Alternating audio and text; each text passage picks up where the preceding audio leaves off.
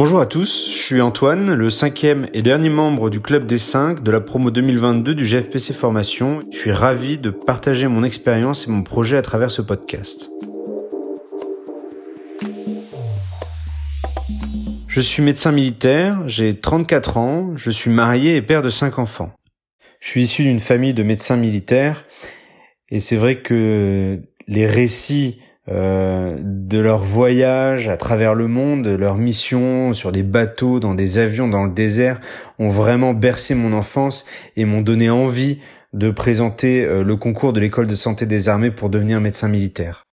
Alors concernant mon parcours euh, scolaire, j'ai fait l'intégralité de mon lycée au sein du Prytanée national militaire de la Flèche et à la différence de la majorité des étudiants en médecine, j'étais loin d'être un bon élève.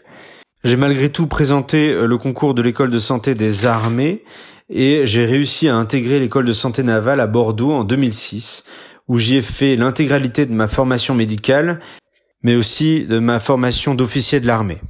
Il faut savoir que euh, la vie d'un étudiant en médecine militaire est un peu différente de celle d'un étudiant en médecine civile. Euh, en effet, il va à la fac comme tous les étudiants euh, en médecine, il fait euh, les mêmes stages, les mêmes cours et, il a les mêmes examens et il passe même les ECN comme un, étudiant en médecine normale. À côté de ses études, euh, l'étudiant en médecine militaire va avoir des périodes de formation pour devenir un officier de l'armée, au même titre que les officiers de marine ou les officiers de l'armée de terre de Saint-Cyr. Il y a généralement une formation dans l'année en commençant bien entendu en première année par les traditionnelles classes où on va apprendre à marcher au pas, le maniement des armes, euh, l'orientation, puis euh, au fur et à mesure que nous prenons du grade, nous faisons des stages bien plus spécifiques, notamment de commandement, mais nous avons aussi la possibilité de faire des stages de spécialité qui nous permettront d'orienter nos carrières militaires, euh, notamment le stage de parachutisme militaire, le stage de plongeur de bord ou le stage de moniteur commando. Pour revenir aux études de médecine, initialement je n'avais pas envie de faire une spécialité hospitalière. Les différents stages au CHU ne m'avaient pas vraiment convaincu, euh, notamment la pneumologie. C'était surtout les stages en unité militaire qui m'avaient vraiment marqué, euh, notamment dans la marine, mais aussi au sein des forces spéciales et à la brigade de sapeurs-pompiers de Paris. La particularité de ces trois stages, c'est la découverte d'une médecine qu'on n'apprend pas à la faculté.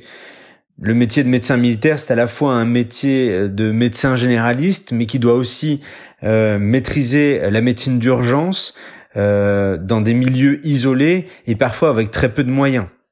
J'ai donc choisi la spécialité de médecine générale aux ECN 2014 et j'ai réalisé mon internat à l'hôpital d'instruction des armées Clermont-Tonnerre de Brest. J'ai eu la chance d'être assez bien classé pour euh, choisir l'intégralité de mes stages et j'ai donc pu, euh, en plus de ce DES de médecine générale, faire un DESC de médecine d'urgence. Mon DES en poche, j'ai choisi de servir dans la marine nationale, mais je vous parlerai de tout ça au prochain épisode. Après trois années à servir dans la marine, j'ai choisi de présenter un concours propre au service de santé des armées, euh, le concours de l'assistana, dans l'optique de pouvoir présenter un DES de pneumologie.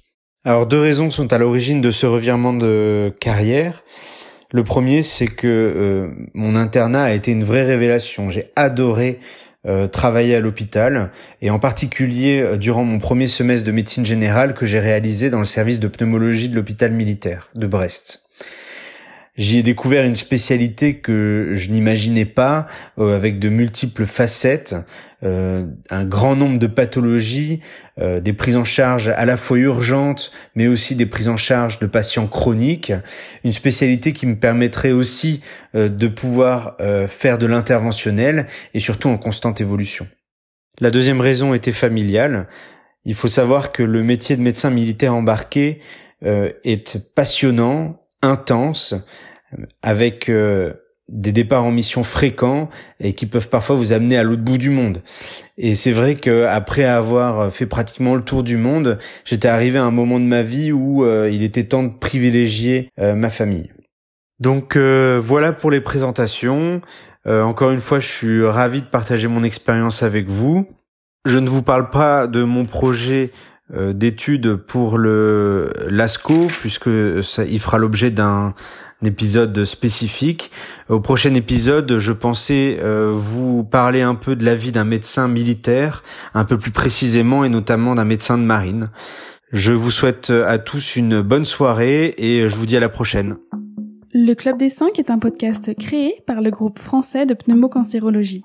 Chaque semaine, retrouvez nos 5 jeunes pneumocancérologues dans leur quotidien de professionnels de santé. Le Club des 5 est une production de l'agence Intuiti, disponible sur toutes les plateformes d'écoute.